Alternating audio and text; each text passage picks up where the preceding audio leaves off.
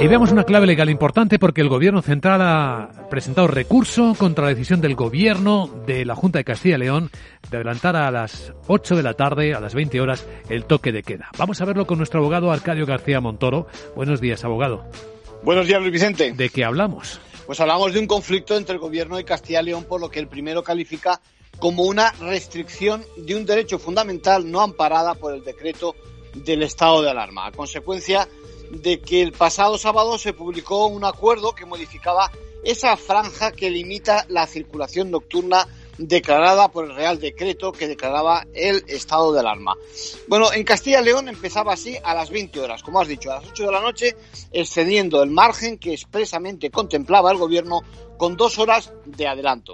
Bueno, es una cuestión de interpretación. La clave está en la lectura que hagamos de esa norma que utiliza para permitir los cambios en las medidas de la autoridad competente delegada, la comunidad autónoma, en función de sus indicadores sanitarios, epidemiológicos, etcétera, el verbo modular.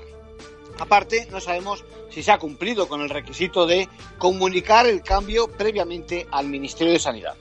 ¿Cómo se conjugará el verbo modular, efectivamente? ¿Y cuál es el siguiente paso ahora? Pues primero, primero habrá de confirmarse que se interpone el recurso, porque por otra parte hay atisbos de que el propio gobierno pueda ampliar el margen del toque de queda. Bueno, si tiramos de nuestro diccionario, ese modular se conjuga, nos aparece con el significado de modificar, regular una cosa. Bueno, en cualquier caso, es la justicia del Tribunal Supremo quien recurrirá algo más que al diccionario para interpretar la expresión conforme al espíritu de la norma que declara el estado de alarma. En conclusión. Bueno, en casos como este es de esperar que la resolución llegue muy rápido. Bueno, y si son las 8 de la tarde, esta tarde y no la tenemos de momento en Castilla y León, que se queden mejor en casa.